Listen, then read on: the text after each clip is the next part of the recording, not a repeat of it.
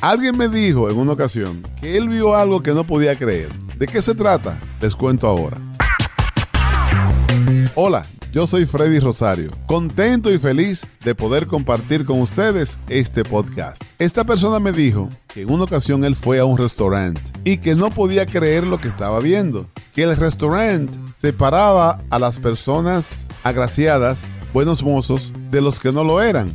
Y yo le pregunté, porque realmente la curiosidad me mataba, por qué el restaurante hacía eso. Y me dijo sencillo, porque en la hilera de la mesa que estaba colocada cerca del cristal que daba a la parte de afuera, estaban sentadas personas muy buenos mozos, lindos, lindas, todo ello. Y todo el que pasaba por la acera veía a esas personas y le llamaba la atención y posiblemente podrían entrar al restaurante. Pero cuando tú entrabas, si tú no eras lindo, no te sentaban en esa hilera de mesas, te enviaban para la parte de atrás, en un lugar donde nadie que cruzara por el frente del restaurante te podría ver, porque tú estás botado para allá lejos, para la parte de atrás. Ustedes pueden creer eso. Escuchen esto. Pero si usted tuviera un restaurante, usted también le daría prioridad a la gente bonita. En cuestión de los restaurantes, usualmente lo ponen a uno de acuerdo a quién le toca, a qué mesera le toca, porque ustedes saben que la mayoría de las meseras ganan las propinas. Lo que ganan por hora no es mucho. Entonces, cuando usted llega, eh, la que lo va a sentar tiene que tener como, como rotación. Ella, a quién le dio el cliente que viene a la- al grupo 4, a una sección, después le toca gru- el, el próximo cliente al grupo 3, y así sucesivamente, para que sea equitativa la propina y la gente que cada mesera cubre. Ok. Por eso es que ellas saben a dónde lo van a mandar.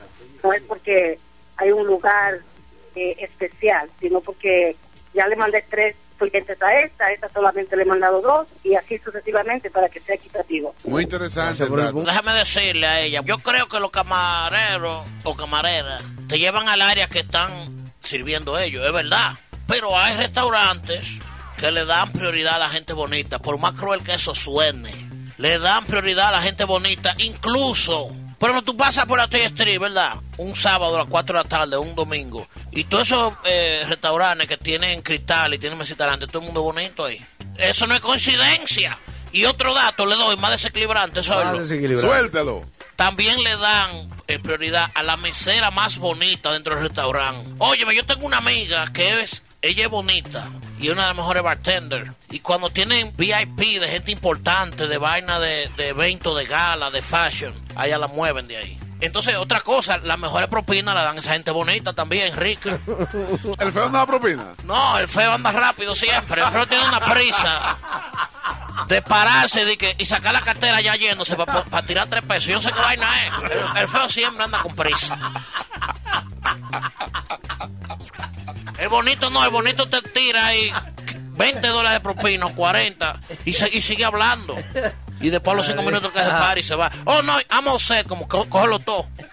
Y ella se va y tú te quedas ahí, como si nada. Señores, estamos hablando de este restaurante que divide, que clasifica a los a los customers, a los clientes, entre gente elegante, gente bueno mozo, gente lindo, con gente no tan bien parecidos. Y también tengo un dato aquí en la nota que dice Ay. que los muy pocos que se filtran, que se cuelan en ese grupo de lindos, es que son gente muy, pero que muy influyente o muy adinerada. También. Oye lo que te voy a decir. Tú es como mismo tú conoces a los perros, de que tú vienes, tú sabes si es Rottweiler, si es pastor alemán, si es German Chepe, si es Vidalata, si es de raza.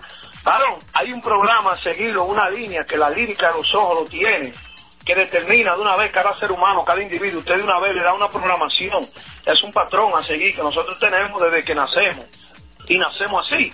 Usted inmediatamente ve a una persona, ya usted inmediatamente lo determina. Usted dice, oh, ese, ese se parece a un ladrón. Ese hombre ingeniero, ese hombre abogado, ese hombre inteligente, ese hombre bruto. Ese hombre se le ve que es más bruto que la parte de un perro. Que se. Es así, por el estilo.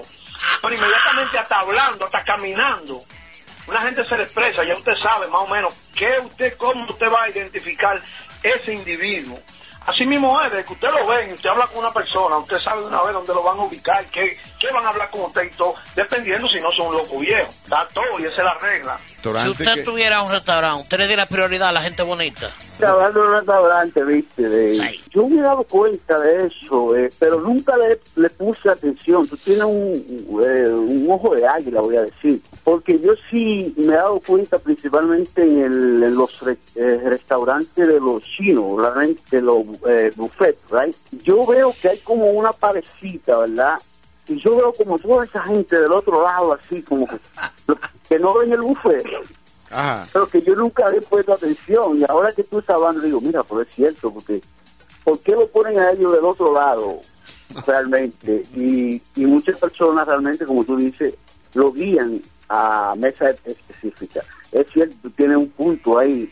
Yo creo que realmente eso no debe suceder. Tú no puedes poner a una persona en un lugar porque porque tú piensas o creas que es lo que, qué sé yo, existe en tu mente y nada, pero es la vida y re- realmente yo no puedo cambiarlo ni tengo control sobre eso, así que vamos a seguir viviendo y para adelante, hermano. Oye, yo detesto esas cosas que cuando yo voy a un restaurante, que me dirijan, como que me, como que ellos me quieran sentar donde ellos quieran. No, Ah. no, no, no. Yo voy a pagar con mi dinero, haciendo donde a mí me dé la gana. Una vez querían como, como en eso, como que no, pero aquí, oye, es donde tú digas o tú digas, es con mi dinero, si no me voy. Oh, pero acá, ahora si yo me gano un concurso, un notic, una vaina, ya, ya eso es otra cosa. Yo voy a Lambert, yo voy becado, yo tengo que aceptar lo que ellos quieran, pero yo con mi dinero, oye, a mí- ya yo tengo que sentarme donde yo diga, sea ventana, puerta, eh, donde yo quiera. El tema que tenemos en el aire, Freddy, es restaurantes, gente bonita. Rosario, Hermano mío, de Long Time.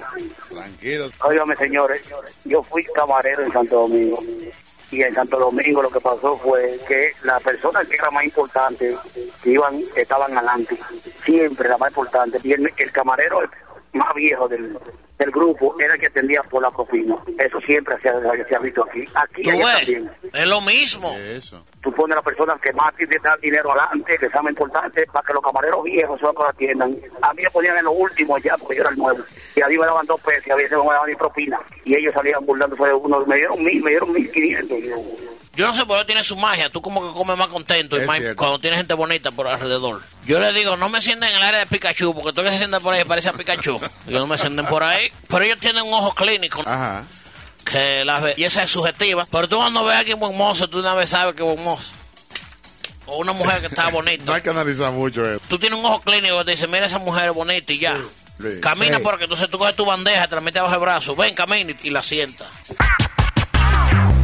Y al final de este contenido, queremos recordarte que puedes seguirnos a través de todas las plataformas Apple, Android, Tuning y en Spotify estamos en el playlist Salsa y Podcast, que es una combinación de música y podcast. Si gustas, lo puedes compartir con amigos y familiares y también a través de tu cuenta de Facebook, Twitter y WhatsApp. Si te animas, nos gustaría que calificaras este podcast. De igual manera, si gustas escribir un corto review del mismo. Yo soy Freddy Rosario desde el estado de Rhode Island para una producción de Power 102.1 FM. Nos encontraremos de nuevo en una próxima entrega. Hasta entonces.